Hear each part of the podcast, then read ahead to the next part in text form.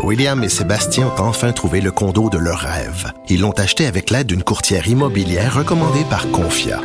Parmi les courtiers qui leur ont été proposés, William et Sébastien ont choisi de faire affaire avec Hélène. Elle connaissait bien le quartier et d'emblée, elle a compris leurs besoins. Ça a tout de suite cliqué. Mais quand même pas autant qu'entre William et Sébastien. Confia, on se dédie à l'espace le plus important de votre vie. Confia fait partie d'Espace Proprio, une initiative de Desjardins. Cube Radio.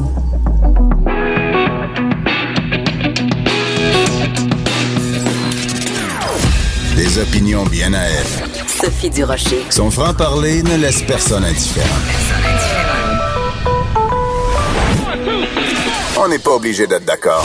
Bonjour à tous, c'est Sophie Durocher au micro en ce triste vendredi 15 mars 2019, une date qui sera, qui rentre, restera dans l'histoire comme étant la journée où euh, le monde entier est en deuil. 49 personnes tuées en Nouvelle-Zélande dans un attentat terroriste absolument sordide et terrible, euh, dénoncé de toutes parts.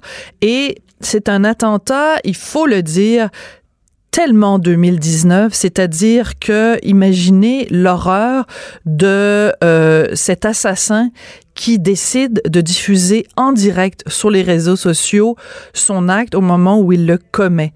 Euh, vous vous souvenez, il y a quelques années, bon, dans les années peut-être 70, il y avait un film qui s'appelait La mort en direct. Ben, c'est à ça qu'on a assisté ce matin en Nouvelle-Zélande. On va en parler plus tard dans l'émission, justement, à quel point ce, ce meurtre, cet attentat a été scénarisé en fonction des médias sociaux. On va en parler avec un spécialiste des médias sociaux, Bruno Gouliel-Minetti. Alors, vous comprendrez bien sûr qu'une journée comme aujourd'hui, avec un événement comme celui-là, euh, tous les autres événements dans l'actualité paraissent dérisoires ou paraissent moins importants, paraissent euh, banals par rapport à l'ampleur du drame qui s'est déroulé en Nouvelle-Zélande. Alors, vous nous pardonnerez si en début d'émission, on parle de sujets qui peuvent paraître comparés, bien sûr, à l'horreur de ce qui s'est produit, euh, euh, de ce qui s'est passé en Nouvelle-Zélande, ça peut paraître anodin mais on va y revenir plus tard, bien sûr, à cet attentat avec Bruno Guglielminetti. Alors, on commence cette émission en parlant d'un sujet totalement différent. Euh, il y a eu plusieurs histoires à Québec, c'est toujours à Québec que ça se passe, de euh, fausses cigarettes allumées sur des scènes de théâtre. Et normalement, ça devrait passer comme du beurre à la poêle. Ben oui, c'est ça qu'ils font les comédiens, ils font semblant. Alors, ils font semblant de fumer. Puis savez-vous quoi? Quand euh, on est, on va voir une pièce de théâtre, on s'attend à ce que les gens fassent semblant. Ben non, à chaque fois il y a quelqu'un qui porte plainte. Puis là, dans ce cas-là, le 8 février, il y a des inspecteurs du ministère de la santé et des services sociaux qui sont rendus à l'aborder pour taper sur les doigts et dire Hey, c'est ça cette affaire-là, une fausse cigarette. Alors, on va en parler avec Michel Nadeau, qui est directeur artistique de l'Abordé à Québec. Bonjour, Monsieur Nadeau. Bonjour, bonjour. Oui.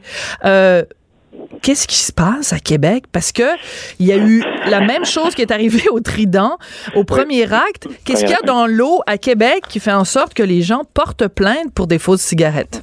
Ah, ça, dites-moi là, je vais vous le dire.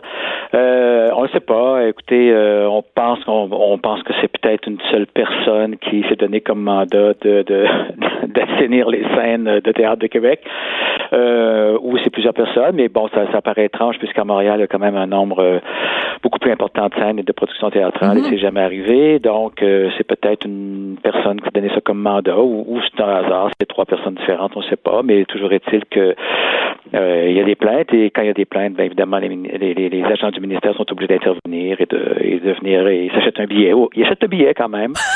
Euh, ah oui! Ah, ça, c'est la partie que je ne savais pas. Je trouve ça trop drôle. Êtes-vous sérieux? Oui, oui, ben oui, ils achètent leur billet. Mais pourquoi? Ah, pour, pour, pouvoir constater de visu? Constater, ils, rentrent, ils achètent le, il était deux, deux mmh. dames, je crois. C'est très drôle! Et euh, ils viennent voir le spectacle et après, bon, ben, ils disent, ben, voilà, il y, a, il y a une plainte, on constate qu'il y a une cigarette, est-ce qu'il y en a, sont allés dans les loges, je crois, aussi pour constater, bon, etc. Mais la façon, oui, alors, non, mais juste deux secondes, parce que, parce que vous, vous êtes un homme de théâtre, donc vous allez pouvoir nous décrire ça avec, euh, avec euh, imagination et avec, euh, bon, conviction. On a l'impression que vous avez commis un acte criminel très grave. Tu sais, ils avaient-tu une mine patibulaire? Ils avaient-tu ce qui ressemblait à l'inspecteur Colombo? Est-ce qu'ils ont sorti leur, petite pas, loupe? Leur ouais. petite loupe? Ouais. Ouais, je sais pas, j'étais pas là, mais ils ont, ils ont quand même inspecté beaucoup, c'est-à-dire qu'ils sont, ils sont quand même allés jusque dans les loges pour vérifier. Et, et je pense qu'une des comédiennes, je pense, qui fume dans la vie, il y avait un paquet de cigarettes Ah! euh, dans sa loge. Ils ont dit qu'est-ce que ça fait là? Ils ont dit ben là, c'est elle qui fume. Là, quand elle fume, elle, va dehors fumer, fumer à 9 mètres, euh, bon, Ouais. etc. Est-ce qu'ils ont sorti leur mètre à mesurer pour mesurer à combien de mètres Euh, elle fumait du théâtre? je sais pas, mais là, à 9 mètres, c'est le côté de la rue. Ça, il y a un autre 9 mètres aussi à ce moment-là. Mais Ah, bon. ouais. Euh, mais ce qui fait, mais en même temps, vous savez ce qui est, ce qui est- bon, j'étais pas là quand euh, les deux dames étaient là, mais après ça, nous, bon, on reçoit- quelques semaines plus tard, on reçoit le- l'avis, euh, l'amende de 687 dollars et euh, notre, notre directeur administratif a téléphoné à l'agente, bon, du ministère et, et, et elle-même, l'agente, elle, elle- non, je dis pas qu'elle est gênée, mais on sent bien qu'elle aurait autre chose à faire que de, hein, bon, il applique la, il applique la règle, applique la loi et je pense qu'ils comprennent bien que c'est un peu exagéré, mais bon, ils ont, ils ont pas le choix, alors ils, ils font leur travail. Et c'est pour ça aussi qu'il y a une contestation. euh, qu'il y a une contestation qu'on va contester, le, le- le Trident aussi va le faire parce que on trouve nous que je veux dire, ça- on n'est pas l'esprit de la loi, c'est de de- d'empêcher que des personnes fument dans des lieux publics. Bon, c'est respecté partout, c'est respecté au théâtre, dans le hall, etc. Et, et évidemment, ça serait difficile pour une personne dans un lieu public, dans, dans, dans- je sais pas, sur une terrasse, dans un bar, de vérifier si c'est du tabac ou c'est pas du tabac. Donc, on met toutes sortes de, de, Mhm. cigarettes. Mais dans, sur une scène, euh, il y a même eu, je crois, à l'Opéra de Montréal, il y a, pas longtemps, un opéra contemporain, ça se passait dans le milieu de la boxe où ça fumait, tu sais. Oui, Bon, oui, euh, tout à fait. Bon, alors, euh, il devrait y avoir une exception, puis je pense pas que ça prend une loi à changer la loi. Je pense que ça serait juste une, euh, un, un règlement, c'est-à-dire une directive euh, ministérielle pour dire vous pouvez, s'il vous plaît, laissez faire pour les, les Ben, scènes de spectacle. C'est-à-dire qu'en fait, bon, je comprends, en effet, puis la loi est faite pour être respectée. Duralex, Sedlex, Oui. la loi est dure, mais c'est la loi. Oui. Bon, Oui, d'accord. Mais en même temps, il y a peut-être aussi des, bon, des spectateurs zélés et Mhm. des inspecteurs zélés aussi, parce que, euh, je veux dire, il y a, il y, a, il y a la loi, puis il y a l'esprit de la loi, donc on peut des fois quand même louvoyer ou fermer Mhm. Les yeux ou au moins fermer un des deux yeux, parce que 687 dollars, c'est beaucoup de bidou. Et c'est beaucoup de bidou. Euh, surtout, je veux pas euh, non plus euh, que ben, trouver que vous faites pitié, mais je veux dire, le milieu théâtral, là, c'est pas, vous vivez pas euh, richement, là. Non. Non, non, non, c'est sûr qu'on le garderait, le 187 dollars. Mais bon, il y a, peut-être eu une évolution parce que la première amende qu'il y a eu, c'était au Trident l'année dernière. Et, et non seulement le Trident a dû payer l'amende, mais il y avait deux comédiens qui fumaient. Les deux comédiens ont- ont, reçu aussi un constat d'amende. Absolument, ouais. Là, maintenant, bon, les comédiens en ont. Ils le donnent seulement au théâtre parce qu'ils ont comme compris que l'acteur fait ce que le metteur en scène lui dit, bon, etc. Donc, euh, mais, euh, oui, il y, y a quelque chose qui, moi, je pense qu'on sait, évidemment, c'est pas contre l'esprit de la loi, c'est comme quand, euh, et puis aussi, ce qu'il faut dire, c'est que Oui. il y, a- il y a beaucoup de comédiens qui ne fument pas euh, dans la vie, et quand tout à coup le personnage fume, parce que c'est indiqué, comme bon, la pièce, ça s'appelait Rotterdam, c'est une pièce qui se passait à Rotterdam, il était dans un coffee shop, il fumait un joint, bien évidemment, il, il avait une scène où il parlait de ça, il y en avait une qui faisait fumer l'autre, faut bien fumer. Ben là. Mais il y, a, il y a- y a souvent des acteurs qui fument pas et qui ont, ou qui ont arrêté, ça fait 5-10 ans et qui veulent pas toucher à ça. C'est pour ça qu'évidemment, c'est jamais du, du vrai tabac. C'est des, et on les fait fumer souvent. Quand ils allument la cigarette, là, ils agrillent pas jusqu'au top, tu sais, ils l'allument, ils prennent une puff ou deux, puis euh, bon, ils laissent rouler dans le cendrier, ils vont les laissent prier là, on comprend. Alors, on essaie aussi de ménager les acteurs qui, pour la plupart, ne fument pas non plus, tu sais. Donc, il n'y a pas une volonté de fumer pour fumer et ça, sert un personnage, ça sert une époque, ça sert. euh, Ben, C'est-à-dire qu'en fait, je peux comprendre. L'interdiction de fumer, elle est à la base parce que la fumée secondaire, c'est pas bon pour les gens autour. Mais qui pourrait prétendre que le fait d'aller au théâtre et que quelqu'un euh, allume une, une fausse cigarette pendant quoi l'équivalent de, mettons, 15, 20, 30 secondes, Mm-hmm. que ça peut constituer un cas de fumée secondaire? Surtout, excusez-moi d'être aussi technique, mais à partir du moment où quelqu'un est sur scène et que nous, est dans la salle, on n'a pas le nez collé dessus. Là, on va pas sortir du théâtre avec nos vêtements qui fument, qui sentent la cigarette. Là. Donc, il y a quelque chose de de- d'absurde et surtout quelque chose, je trouve, de disproportionné par rapport à l'ampleur de la faute, mettons. Abs- Absolument. Qu'il y a, une- il y a une rigidité, il y a une intolérance, là, euh, il y a une rigidité, euh, une intolérance crasse par rapport à ça. Il y a, quelque chose là, d'une idéologie là, euh, morbide le c'est mauvais, c'est mauvais. Et puis évidemment, quelquefois, c'est sûr que dans les premières rangées, on peut sentir un peu, on peut sentir l'odeur, c'est sûr. Mais je dire, quand on sort sur la rue, qu'il nous passe un, autobus devant le visage, euh, voilà, c'est pire pour notre santé, respirer l'échappement d'autobus que de, les trois quatre molécules de, de, bon de, sauge qu'on a pu respirer. Alors, je sais pas, il y a comme il y a, quelque chose de, maniaque dans. mais, mais, bon, ça, ça arrive. Quelquefois aussi, il y a des gens dans une pièce où il y a un personnage qui sac, puis des fois quelqu'un nous écrit en disant bon, euh, sacré, c'est pas c'est pas beau, euh, c'est pas nécessaire. Euh, bon, il y a quelquefois aussi quand il y a de la des fois vous savez il y a de la fumée pour mais c'est une fumée oui oui oui pour, pour les pour, la glace sèche tout ça. Bon, quelquefois il y en a qui qui se plaignent et la, lumière ouvre, il voit qu'il y a de la fumée, se met à tousser. Il y a quelque chose de ah, ah, ah, ah. Alors restez chez vous là si vous êtes jamais content là. C'est une proportion, c'est marginal, mais bon, c'est les marginaux souvent qui, qui s'expriment. Ben c'est ça. En fait, il suffit d'une plainte. C'est pas, pas besoin qu'il y ait 25, 25 euh, personnes. Mais en même temps, c'est assez particulier parce que je trouve que euh, on, on, on fait fi de la convention théâtrale. Je veux dire, tout le monde sait que, ben c'est comme je le disais tout à l'heure, euh, il, ben, mettons, je veux dire, quelqu'un qui serait très prude, euh, qui va au théâtre, puis il y a une scène où des gens s'embrassent ou ont une relation sexuelle sur scène, ben il pourrait être choqué aussi, puis vous écrire, puis dire, oh mon Dieu, c'est vous êtes, vous êtes un théâtre cochon, puis ça, bon. Mais je veux dire, les gens comme oublient la convention théâtrale qui est de faire semblant. oui, absolument. Oui, c'est ça. Et puis, je pense que, et, je pense que ce serait simple aussi. Ben là, ça arrive là. Peut-être que, j'espère, je, je souhaite pas que ça arrive à Montréal, mais ça, ça peut arriver peut-être dans d'autres théâtres.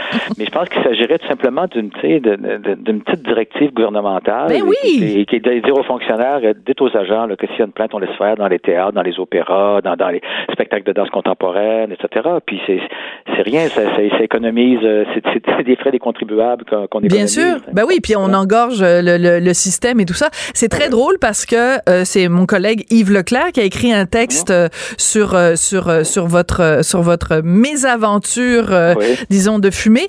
Et je regardais les commentaires des gens à la suite. Vous savez sur le site du journal de Montréal, journal de Québec. Et là, il y a quelqu'un qui dit si un jour on représentait René Lévesque dans une pièce de théâtre. on n'imagine pas Tipoil sans ses cigarettes. Écoute, c'est un fumeur compulsif. Alors on fait quoi? On lui fait fumer des bâtons de des bâtonnets en carton ou des, des, des, rouleaux de réglisse, je sais pas? C'est ça. Euh, oui, oui, c'est ça, exactement. Puis s'il fume pas, mais les gens diraient, mais c'est pas réaliste parce qu'il fumait. Ben- l'année dernière, on a monté une pièce qui s'appelait Madame G autour de Madame Thérèse qui, euh, qui, euh, qui dirigeait un bar clandestin sur la, la Grande Hermine, sur quartier pendant des années. C'est une femme qui fumait entre 3 et 5 paquets par, par jour. Alors, évidemment, elle fumait un peu sur scène aussi. bon, il y a quelquefois, le, le, propos l'exige et puis voilà. Donc, c'est dommage parce que ça ben, c'est emmerdant un peu. Euh, ben, c'est de l'énergie, c'est de l'énergie, voilà, c'est ça. C'est de l'énergie que vous mettez là-dessus et que vous pourriez mettre sur euh, ben, toutes sortes de beaux projets parce qu'à l'aborder, c'est un théâtre que j'adore et euh, vous avez toujours des super de belles productions. Et donc, ben, écoutez, on vous souhaite bonne chance avec tout ça en espérant que cette, cette plainte disparaisse en fumée. Mais l'idée de faire une coalition et puis ça, c'est une bonne idée. Puis on espère que ça va arriver à un moment donné à Montréal parce que vous savez, quand ça se passe à Québec, des fois, les médias s'y intéressent pas. S'il se passe quelque chose de semblable à Montréal, à tout d'un coup, les grands médias vont commencer à s'y intéresser. Mais nous, on est un grand média à Cube, donc on s'y intéresse aussi. Merci beaucoup, Michel Nadeau. Ça a été un plaisir de vous parler. Merci. De 14 à 15. On n'est pas obligé d'être d'accord. Bon, ben, on lui a coupé le sifflet un petit peu. Non, c'est de ma faute. C'est de ma faute parce que entre mes deux entrevues, j'ai ce qu'on appelle dans le langage de la radio un petit sweep. Alors, euh, j'avais pas besoin d'annoncer tout de suite mon prochain invité. Alors, mon prochain invité est en fait ma prochaine invitée, Marie-Josée Saint-Laurent. Moi, vous savez, quand euh, je veux parler de quelqu'un qui fait un métier plate, je dis toujours euh, le comptable ou la notaire. Ben, après avoir lu en partie le nouveau livre de Marie-Josée Saint-Laurent, je pense que j'ai appris ma leçon, je parlerai plus jamais des notaires en disant qu'ils sont plates parce que c'est le troisième livre qu'elle écrit sur le métier de notaire où elle raconte des anecdotes qui se sont passées dans le cadre de son métier. Son dernier livre s'appelle Les secrets de la maîtresse. Bonjour, Madame Saint-Laurent. Bonjour Sophie. Est-ce que vous me pardonnez? Parce que moi je dis tout le temps que les comptables et les notaires sont des gens un peu beiges, mais vous vous êtes tout sauf beige là, vous êtes un feu d'artifice de couleur vous. Moi, je dis toujours que je suis euh, un point d'interrogation, un point d'exclamation sur deux pattes. Euh, effectivement, et, et, et, et, le monde a, raison avec, entre autres, le notaire Le Potiron qu'on a vu ben dans Un homme et son péché. Donc oui, on a effectivement, comme le comptable, une vision beige du notaire. Et moi, je, je dis à la blague que je suis une notaire, une notaire pas ordinaire.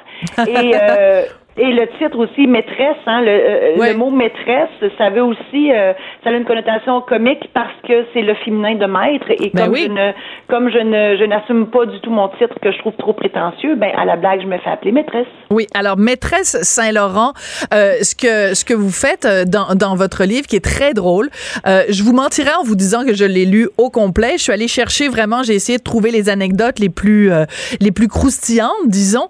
et ce que je trouve intéressant, c'est que ça permet aussi de démystifier euh, en quelque sorte le métier de notaire parce que en général quand on va voir le notaire, c'est bon, soit faire son testament puis il y a tellement de gens qui ont peur de la mort que c'est pas un, super bon euh, moment. Euh, on y va évidemment quand on vend sa maison ou qu'on achète une maison, on y va pour se, se marier. donc c'est à la fois des moments très tristes ou des moments très joyeux. Est-ce que en général les gens ils ont d'arriver chez vous ou euh, est-ce qu'ils sont nerveux? Comment les, les gens, euh, dans votre pratique, comment les gens perçoivent le métier de notaire? Ben en fait, c'est justement pour ça. C'est effectivement euh, les gens perçoivent le notaire comme un, comme un mal nécessaire. Mais en fait, c'est un partenaire dans la vie des gens. Et la raison pour laquelle j'ai commencé à écrire ces livres-là, ben tout a commencé par des chroniques juridiques à la radio et à la télé parce que tu sais Sophie, l'humain se croit éternel. La preuve, c'est quand on parle de mort, on dit si je meurs. On dira jamais quand je vais mourir. Ben, ça dépend. Si, vous parlez à mon mari, il dit si je meurs, puis si vous me parlez à moi, c'est ah, quand je vais mourir. Ah, ben, il, est l'exception parce que euh, ben, tu es l'exception parce que euh, effectivement les gens se pensent éternels et sont mm. peu conscientisés sur le fait qu'ils vont mourir, que ça prend un testament, qu'ils doivent euh, protéger leur patrimoine. Alors, euh, avec mes chroniques qui, qui, qui renfermaient des, des, des cas fictifs, ça l'interpellait, ça l'interpellait les gens, mais pas encore assez à mon goût. Et c'est pour ça que j'ai décidé de faire des livres dans lesquels ce sont des anecdotes qui se sont réellement passées dans mon bureau. Donc, les gens sont encore beaucoup plus conscientisés. Et d'ailleurs, il y a une dame de Victoriaville, après avoir lu mon tome 2, les, les, la maîtresse récidive, m'a remercié parce qu'elle avait une peur bleue d'aller chez le notaire. Ah, une fois qu'elle a lu mon livre, elle m'a remercié parce qu'elle a pris rendez-vous chez son notaire. Voilà. Parce que on dira jamais assez l'importance d'un, de, de, de, faire son testament, euh, entre autres, parce que l'histoire d'une humanité est remplie de, d'histoires sordides, de mm-hmm. gens qui n'avaient pas de testament et ça fait des chicanes ou des, des drames absolument euh, épouvantables parce que plein de gens qui euh, auraient aimé avoir un, dernier souvenir de quelqu'un qu'ils aimaient, ben ça disparaît en fumée ou ça s'en va pas aux bonnes personnes. C'est triste quand même de penser que parce que la personne avait peur de la mort, elle se retrouve à déshériter des gens qu'elle aime en fait. Oui, effectivement, effectivement, et, ce sont nous les notaires qui sont pris avec ça après.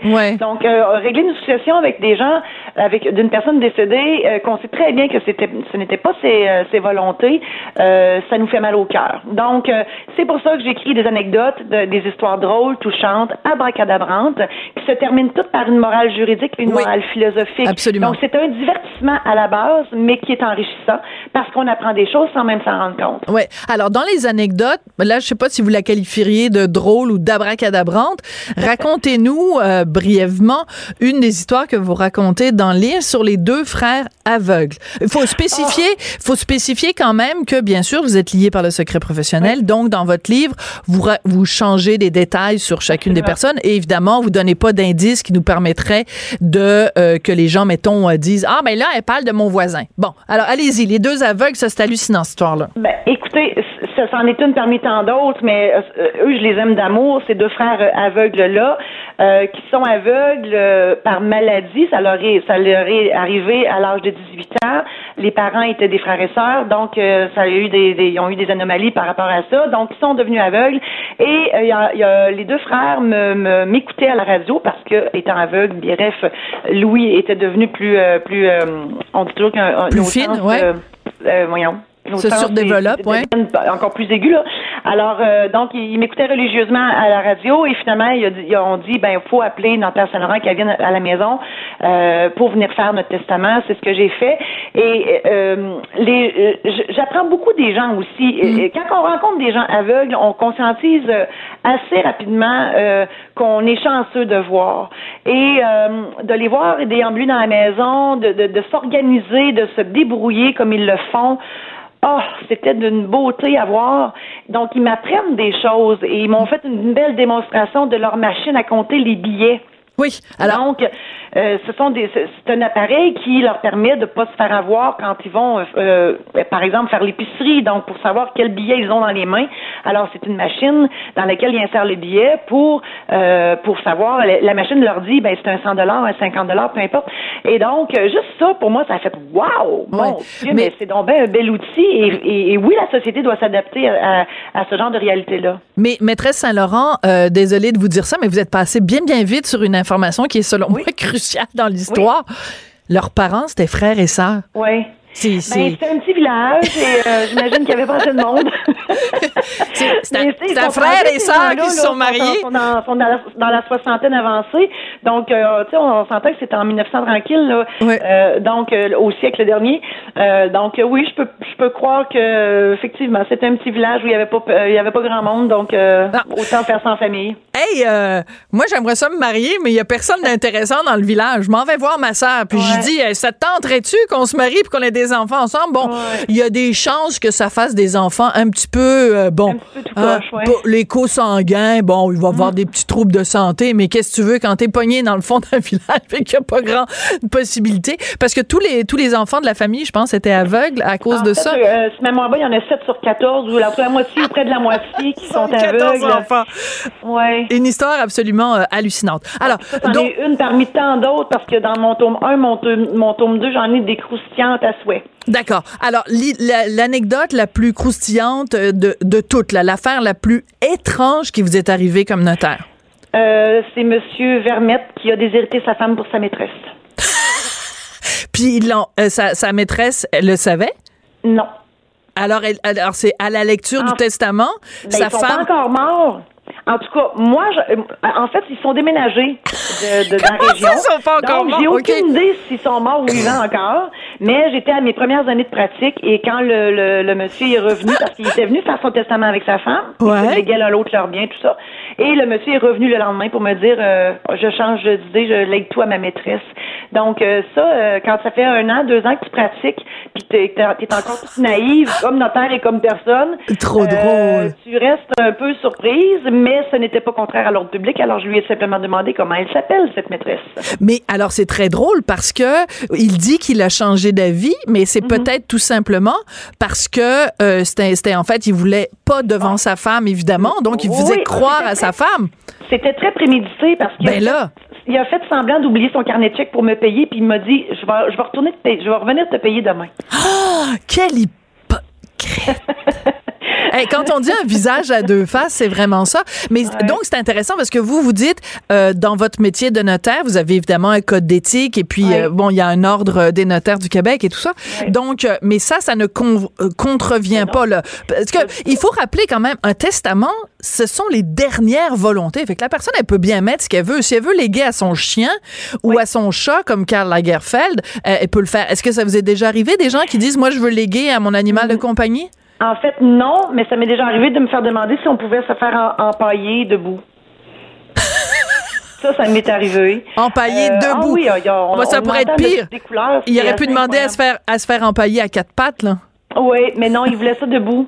debout. Il dit- Et Oui, debout. Mais euh, ben, moi, si quelqu'un m'arri- m'arrivait en, en, en- en me demandant, en me disant je veux léguer mes, mes biens à mon chien ou mon chat, je, je refuserais. Parce que c'est sûr que ça, ça se peut pas, là. ça se peut pas. Euh, donc euh, donc ça c'est l'histoire la plus la plus étrange en effet, c'est abracadabra. Une des, une des plus étranges Oui, oui. et crou- et croustillantes, mais il y en a plein, mon Dieu, il y en a plein tellement, tellement plein, parce que chaque livre euh, renferme, ben, en fait, le tome 1, le tome 2 renferme une cinquantaine d'anecdotes, et le tome 3 euh, est encore plus volumineux, donc euh, ah, c'est, quelque chose. Alors, si les. En tout cas, moi, c'est dans ma pratique à moi. Je ne sais pas si les autres notaires de la province en vivent autant que moi, mais moi, je peux dire que j'ai une vie assez trépidante. Bon, alors euh, vous savez qu'à Cube, on a euh, la collègue euh, Bianca Lompré qui a son émission Mère ordinaire.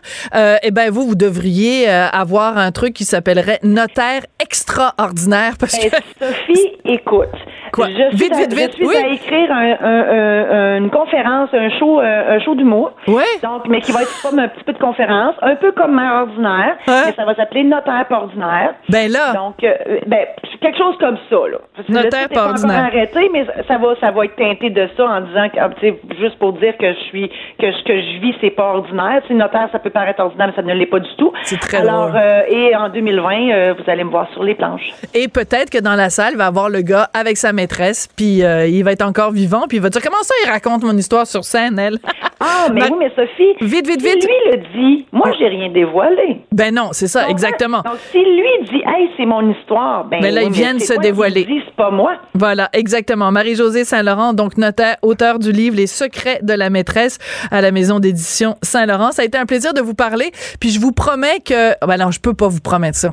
je vais quand même continuer à donner des exemples de notaires euh, parce que c'est trop drôle. Mais je vais me rappeler quand même qu'il y en a une pas ordinaire qui habite à Amos. Merci beaucoup. Merci Sophie. Après la pause, on revient bien sûr sur les événements tragiques de ce matin. On n'est pas obligé d'être d'accord. Pour nous rejoindre en studio. Studio à commercial cube.radio. Appelez ou textez. 187 cube radio. 1877 827 2346.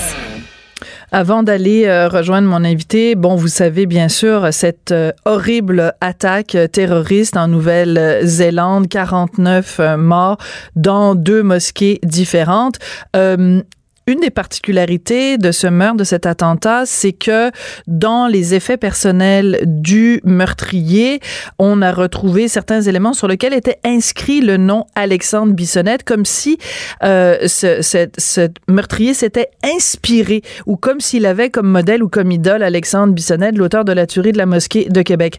Alors les avocats d'Alexandre Bissonnette, euh, et c'est sorti il y a quelques temps maintenant, donc je, je voulais absolument vous en parler, les avocats d'Alexandre Ont euh, émis un, communiqué pour euh, euh, nous informer qu'Alexandre Bissonnette se dit très affecté et troublé par les événements qui sont produits en Nouvelle-Zélande.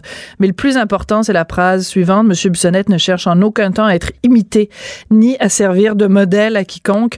Je pense que cette mise au point-là est importante parce que euh, c'est ça le plus triste dans euh, cette tuerie de ce matin. Si elle est inspirée en effet de la tuerie euh, de Québec, il faut mettre une fin à cette série d'événements en boucle. Bruno Guglielminetti est consultant numérique indépendant. Il est animateur du podcast d'actualité numérique Mon Carnet et on lui parle tout de suite. Bonjour Bruno.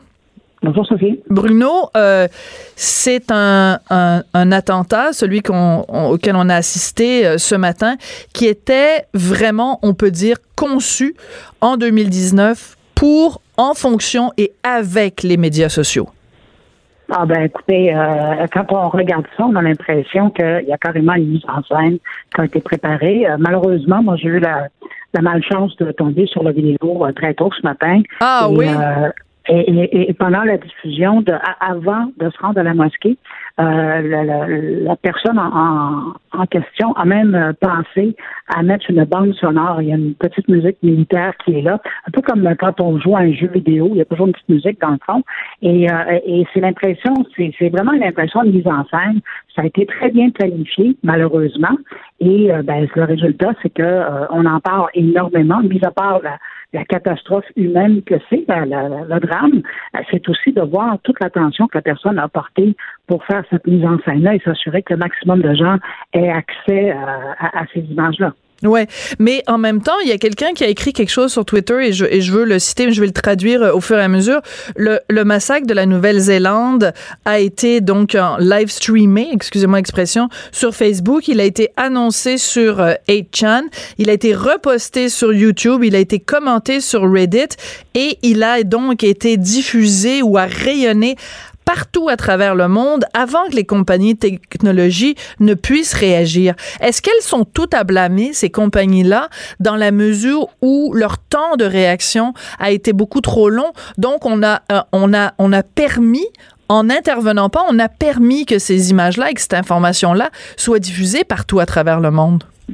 Ben, c'est sûr, Sophie, que toutes ces entreprises-là, toutes les grandes plateformes, les gros joueurs dont on parle à nauséam quand on parle des réseaux sociaux, elles ont elles sont toutes dans le tort. C'est-à-dire que euh, et puis ils ont une grosse partie du blâme à prendre par rapport à la diffusion, pas à l'acte tant que tel, mais à la diffusion de celui-ci. Parce que le problème, c'est que ça fait des années, on parle plus de mois, on parle pas de semaines, là, ça fait des années euh, qu'ils nous disent qu'ils sont en train de mettre en place des outils, à la fois technologiques, mais aussi des équipes humaines. Euh, c'est chez Facebook, c'est des dizaines de milliers de personnes euh, qui travaillent au quotidien à, à faire du monitorage. Donc, ils nous disent qu'ils sont en train de mettre des, euh, des mécanismes en place pour s'assurer que euh, des, des, événements euh, comme ceux-là puissent pas arriver à, être distribués à travers le monde. Et quand Facebook officiellement a déclaré aujourd'hui qu'ils sont intervenus très rapidement dès le départ de la diffusion, ben, c'est quand même 17 minutes qui ont été diffusées rapidement. Absolument. pas rapide, ça. Quand on est dans le contexte du numérique, on parle de minutes, pas de 17 minutes. Et, et, donc, c'est ça. Et puis, vous le savez, vous avez l'expérience quand Hein. Vous avez vu, euh, depuis que l'Internet existe, du moment qu'il y a un, fichier qui peut intéresser quelqu'un, que ce soit une vidéo ou une photo, ben, il y a toujours des gens qui vont en prendre une copie pour s'assurer de la faire circuler. Et le hic là-dedans, c'est, puis vous tout à l'heure, c'est que euh, ça a commencé sur, ça a été annoncé sur HM, qui est un, réseau de communication anonyme, mhm. euh, puis ben, ça a été annoncé clairement, il y avait des super liens pour se rendre sur les, pages Facebook, puis par la suite, ben euh, il y a des gens qui ont fait des captures d'écran, il y a mhm. des gens qui ont carrément téléchargé la vidéo et l'ont distribuée ailleurs. Alors évidemment, il va y avoir un énorme travail de, de, de, de comment dire, de rendre, de rendre des comptes, si vous voulez. Oui, oui. de reddition de comptes, oui réduction de compte, merci, du côté de Facebook, mais de la part des autres qui ont euh, porté voix et, mis la main à la roue pour euh, propager encore plus la visibilité de, ces informations-là, bien évidemment, de leur côté aussi, il y a un blâme à prendre. Absolument. Et c'est un, un, drôle de hasard, euh, Bruno. Euh, Randy Zuckerberg, donc la sœur de Mark Zuckerberg, le fondateur de, de, Facebook, était à Montréal hier. Elle était là pour donner une conférence euh, pour euh, inciter les femmes, je pense, à, à venir euh, bon se lancer dans les, les, nouvelles technologies, quelque chose comme ça. Et c'est bizarre parce que dans le journal de ce matin, il y a une, une recension de, de, de cette conférence qu'elle a donnée. Et la phrase la plus importante qu'elle a prononcée, c'est quand elle, elle regarde en arrière, quand elle regarde dans l'historique de Facebook, elle dit J'aurais aimé qu'on se préoccupe plus des questions éthiques quand on a fondé euh, Facebook. Je ne sais pas l'ironie de ça, le fait que, ça, que ce soit dans notre journal ce matin, alors que justement euh, Facebook se trouve sous les feux de la rampe à cause de cette horrible tuerie en Nouvelle-Zélande, je me dis ben là c'est parce que vous êtes un petit peu en retard Facebook là de vous dire ouais, ouais ben finalement on aurait dû à l'époque se préoccuper plus d'éthique. C'est un peu vous trouvez pas ça étrange ben, c'est sûr que c'était euh, ironique de voir euh, ce, ce titre-là dans le journal ce matin. Moi, je l'ai vu sur le site web. Et, sauf que de l'autre côté, ce qui est à blâmer, il y a deux choses qui, touchent Facebook dans cette histoire-là. D'une part, il y a l'outil de diffusion en direct. Ça, c'est une chose. Euh, puis deuxièmement, ben, il y a tout le système de monitoring de leur côté par rapport à, des vidéos qui sont en direct ou qui soient différées euh, par rapport à la violence. Il y a vraiment, il y a vraiment des questions. Puis ce que ça soulève comme histoire, ben, évidemment, euh, c'est tout un autre dossier pour parler d'éthique dans le cas de Facebook parce que à chaque semaine, il y a un scandale par rapport aux mm-hmm. relations qu'elles entretiennent avec leurs partenaires financiers quant à l'accès qu'ils donnent aux, données privées de, de, leurs utilisateurs. Mais ça, c'est un autre dossier. Mais quand, quand on revient ici, donc, quand je dis, il y il y a deux questions. Il y a celui par rapport à l'outil de, diffusion en direct. Euh, de plus en plus, on voit ce type d'histoire-là. Et euh, je, fais un parallèle un peu. À un moment donné, il y a toujours eu des actes de terrorisme sur la planète, euh, que ce soit dans le contexte de guerre ou, de d'autres contextes. Puis ils, se sont modelés, ils se sont adaptés avec les médias qui étaient là. On a juste pensé à ISIS qui faisait des superbes vidéos pour faire la promotion du djihad. Oui, des décapitations euh, puis, euh, ben, voilà. Donc ça, ça, existe, puis c'est là, euh, puis, puis ça a existé avant que les réseaux soient réseaux sociaux soient là. Il y avait toujours des beaux vidéos, il y avait toujours du, des belles photos qui étaient qui étaient faites, qui étaient distribuées pour les gens qui étaient intéressés à ça.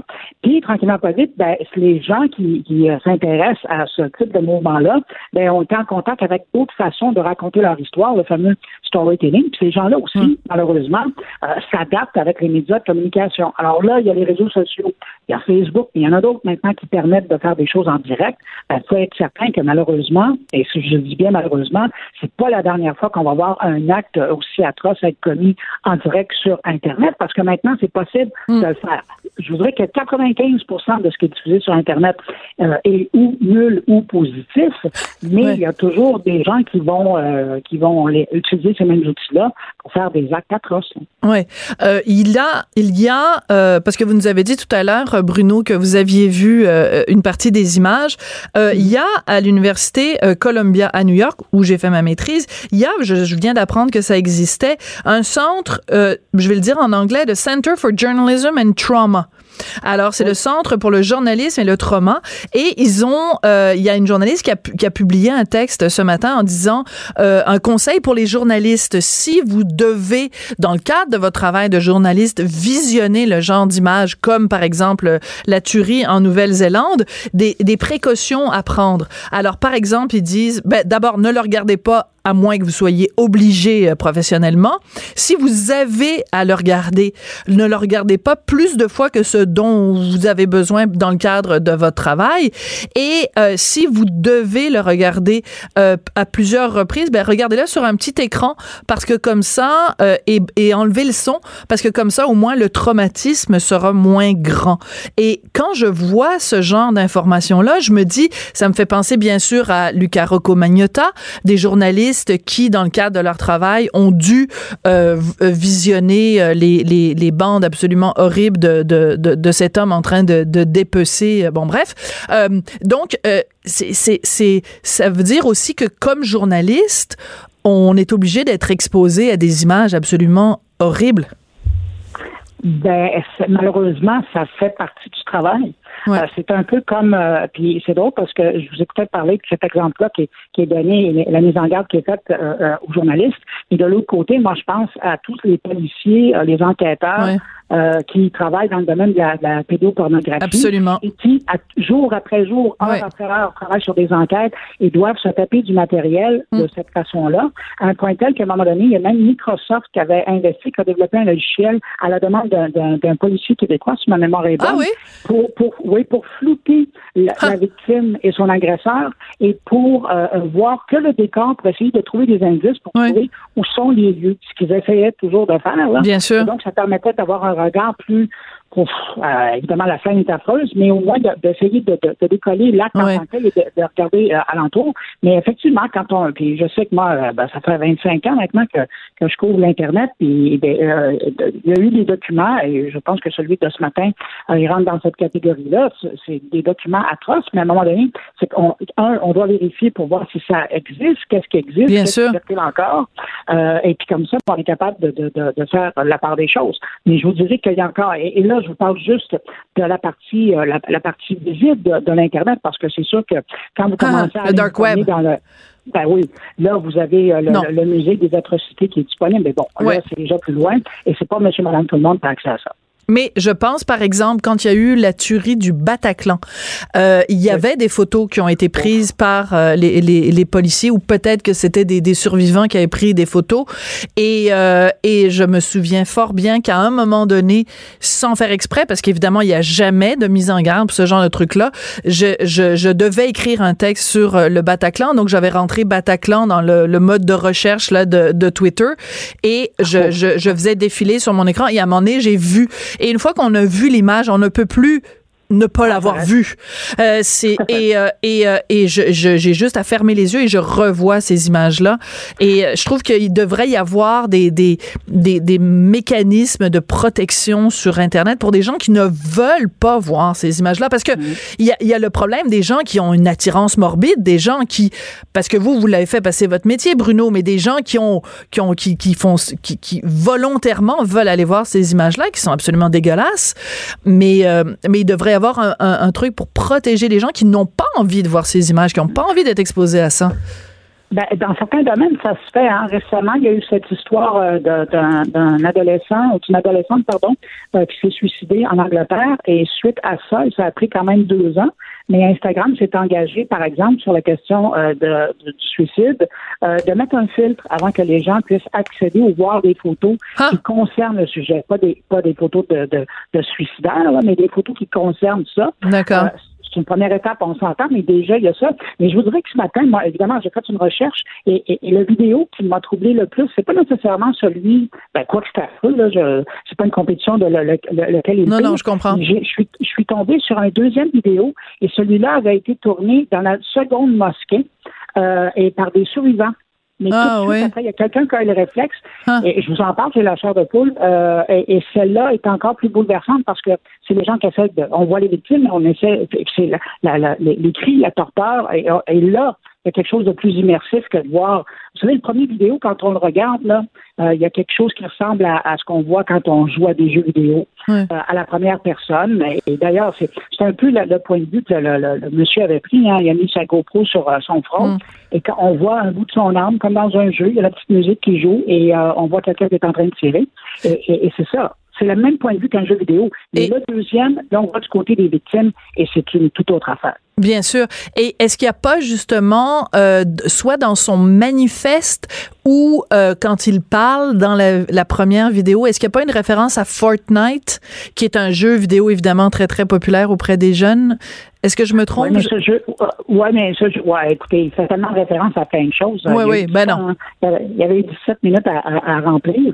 À un moment donné, il parle même d'un YouTuber célèbre. Oui, en ouais. invitant les gens à, à- aller se donner à sa, à, à sa chaîne.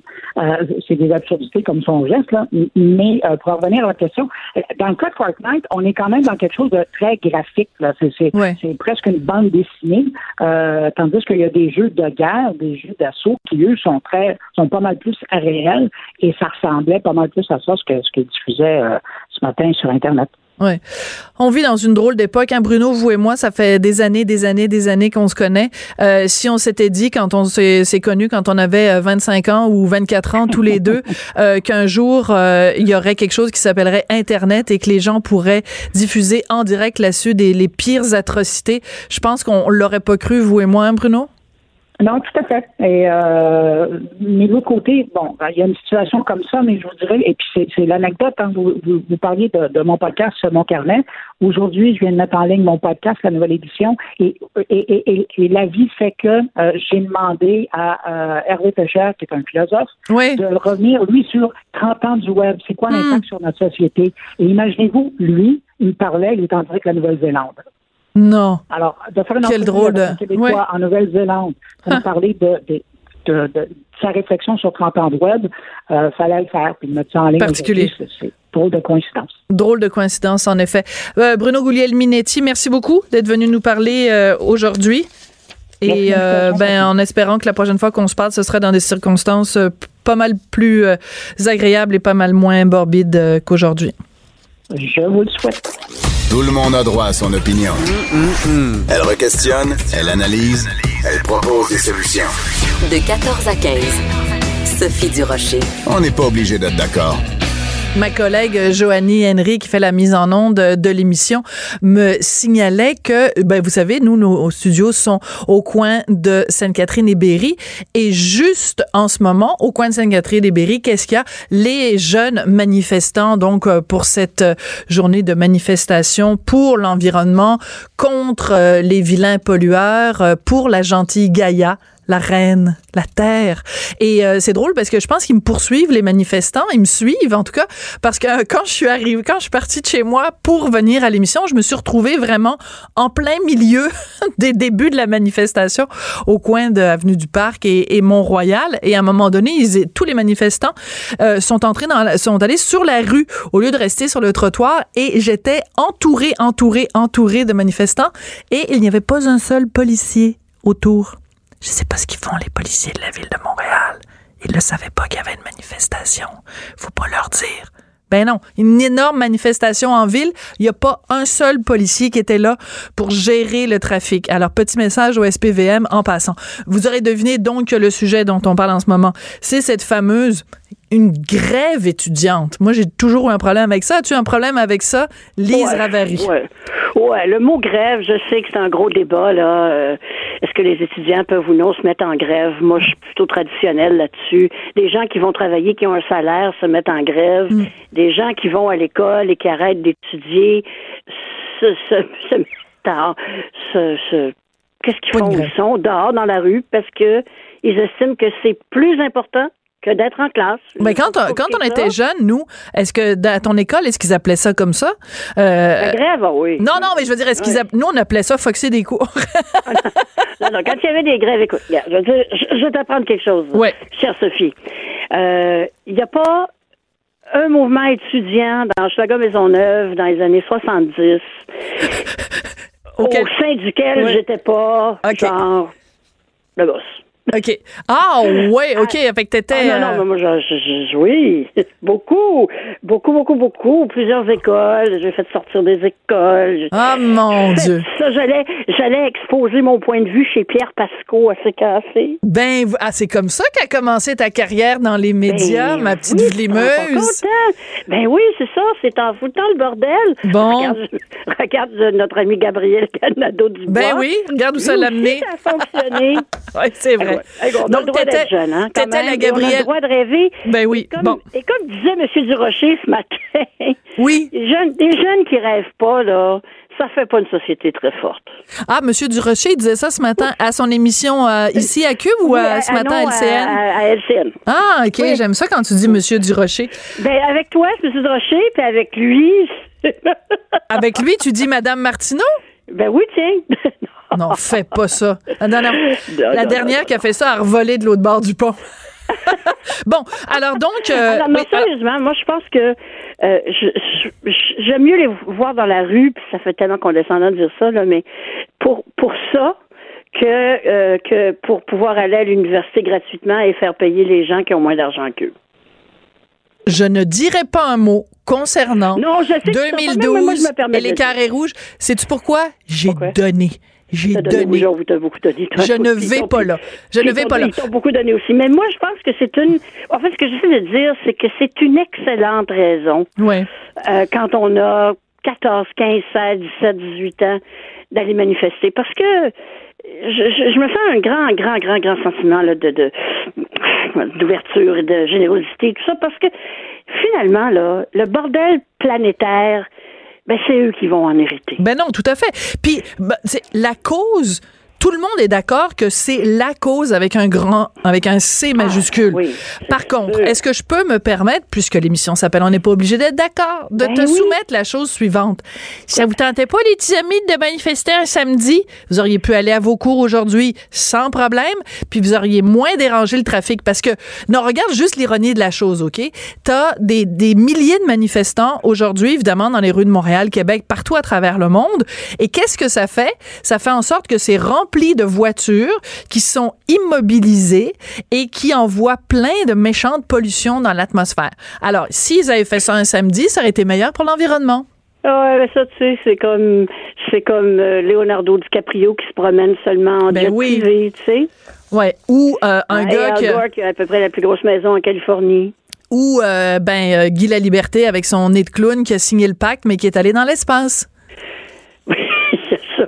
Il y a ça aussi. Oui, mais ça, ça prend pas tellement de, de, de- d'essence aller dans l'espace. Non. mais non, c'est de l'huile de coude, c'est de l'huile de coude pour aller De dans l'huile l'espace. de coude, allez, on nage.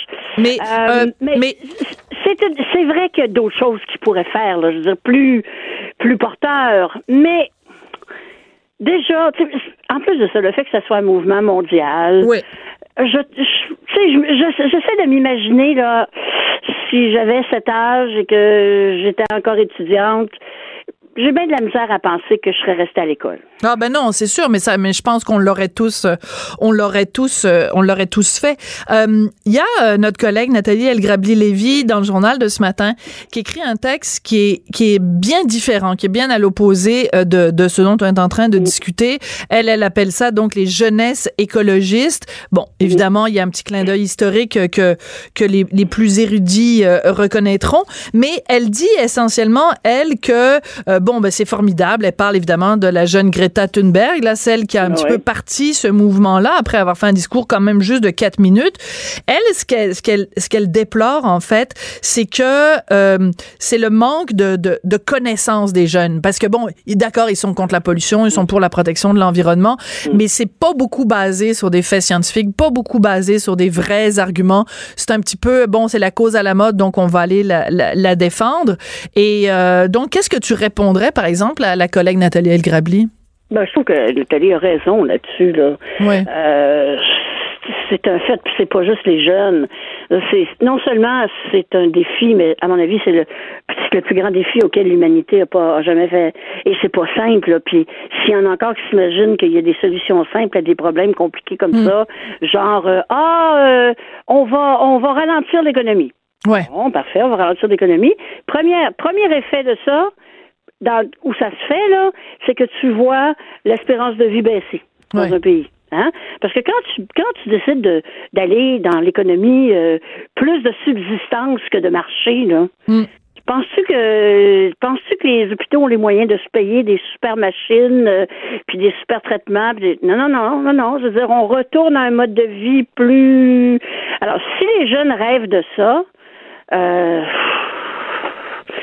pas sûre qu'ils savent ce que ça veut dire. Ouais. Et, et, et, en plus, comme tu dis, ben qui, qui leur met qui leur met l'information dans la tête et quel genre d'information est-ce qu'on leur parle de la science? Est-ce qu'on leur parle? Là je sais que je suis en train un petit peu de de plugger mon, mon ma chronique d'aujourd'hui mais c'est ce qui va régler si on arrive mm. s'il n'est pas trop tard moi je crois qu'il est un peu trop tard mais ce qui va euh, réussir à diminuer à mitiger l'impact mm.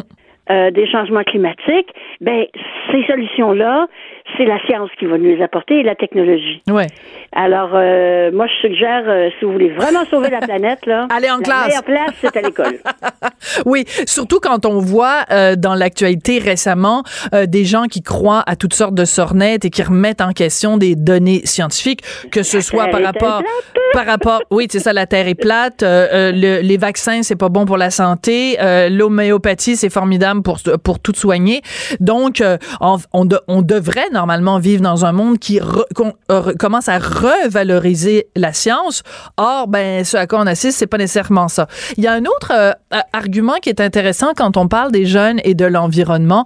Bon, c'est une génération évidemment qui est très conscientisée, qui est très euh, euh, euh moralisatrice là-dessus. Ouais. Mais en même temps, c'est aussi une génération qui est très consommatrices.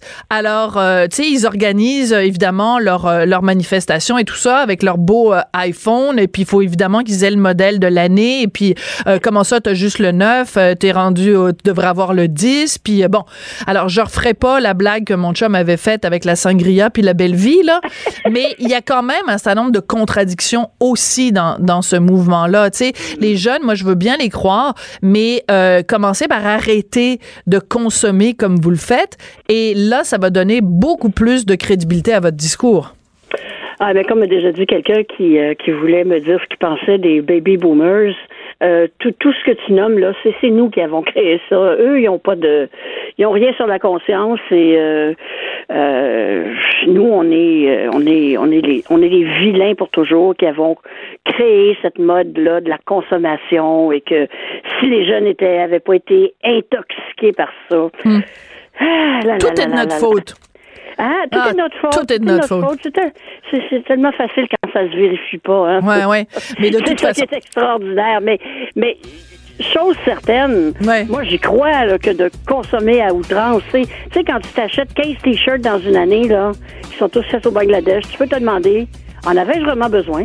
Oui, ben c'est quelle excellente question. Ça me fait penser Ah, au titre d'un livre. Ben oui, tout à fait. Euh, mais écoutez, on les salue. Alors pendant que j'étais Ben pognée dans la manifestation, à un moment donné, j'ai vu une fille, elle avait comme des branches dans la tête, tu sais, elle s'était mis des branches d'arbres dans les cheveux. Et quand elle est sortie du métro pour se rendre à la manifestation, elle est allée embrasser un arbre.